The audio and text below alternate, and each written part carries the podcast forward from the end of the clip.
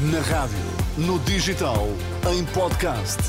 Música para sentir, informação para decidir.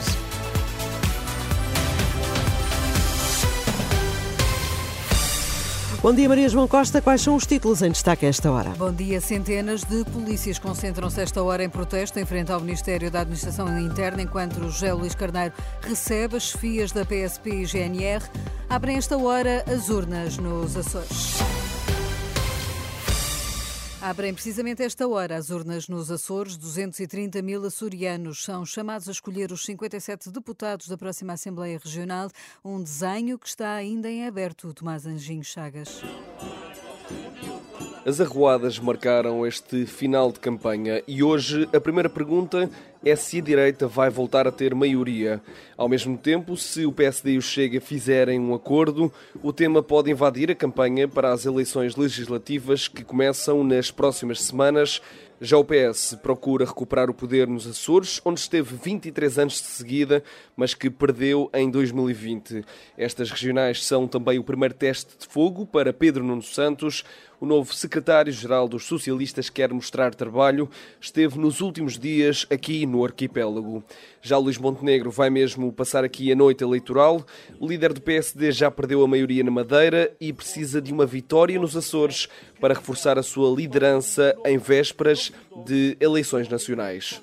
Tomás Anjinho Chagas é o repórter da Renascença que acompanha no terreno as eleições açorianas. Depois das 11 da noite, abrimos uma emissão especial coordenada pela editora de política Susana Madureira Martins. Vamos acompanhar os resultados das eleições numa emissão em que são convidados André Pinotes Batista, secretário-geral adjunto do PS, António Leitão Amaro, vice-presidente do PSD e a politóloga Conceição Paquito.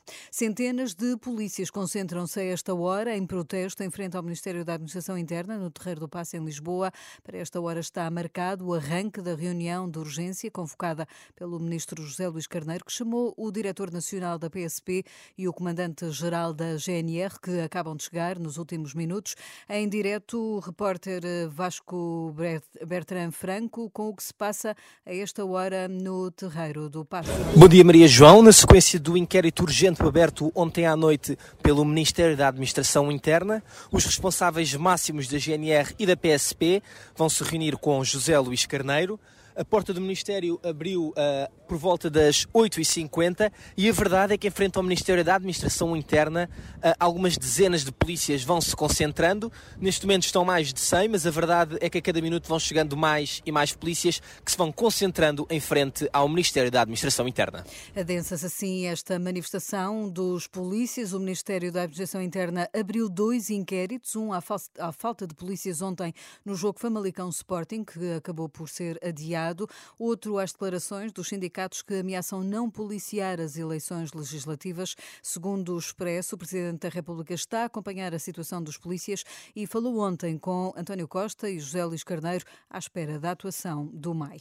O Presidente do Instituto Padre António Vieira lamenta que o discurso de ódio esteja a ganhar espaço na Europa. Entrevista à Renascença e Agência Eclésia, Rui Marques reage assim aos protestos que marcaram o dia de ontem nas ruas de Lisboa e diz que as políticas de acolhimento e integração não estão a gerar sentimentos de confiança e segurança. Já nas questões de imigração, hoje vivemos tempos mais difíceis, mais complexos, que precisamos ter a coragem de os olhar.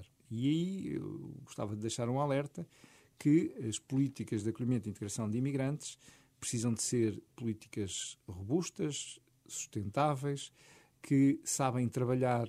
Está a dizer que não são neste momento? Estou a dizer que não são neste momento. Neste sentido, por exemplo, nós precisamos de ter uh, uh, políticas de acolhimento e integração de imigrantes que um, gerem segurança na opinião pública, que gerem a noção de fronteiras controladas e, sobretudo, que promovam o acolhimento e a integração, não deixando, por exemplo, pessoas no limbo quanto à sua situação documental durante meses infinitos. Rui Marques a responder ao jornalista da Renascença, Henrique Cunha, nesta entrevista em conjunto com a agência Eclésia, que pode ouvir esta manhã na nossa antena.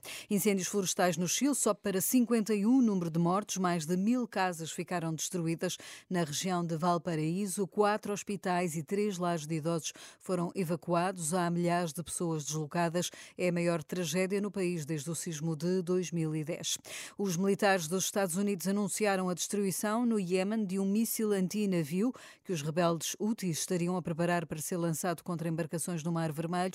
Antes, os Estados Unidos e Reino Unido tinham lançado uma nova vaga de ataques contra 36 alvos dos Houthis em 13 lugares no Iêmen. Um porta-voz militar dos Houthis veio garantir que os ataques vão ter resposta.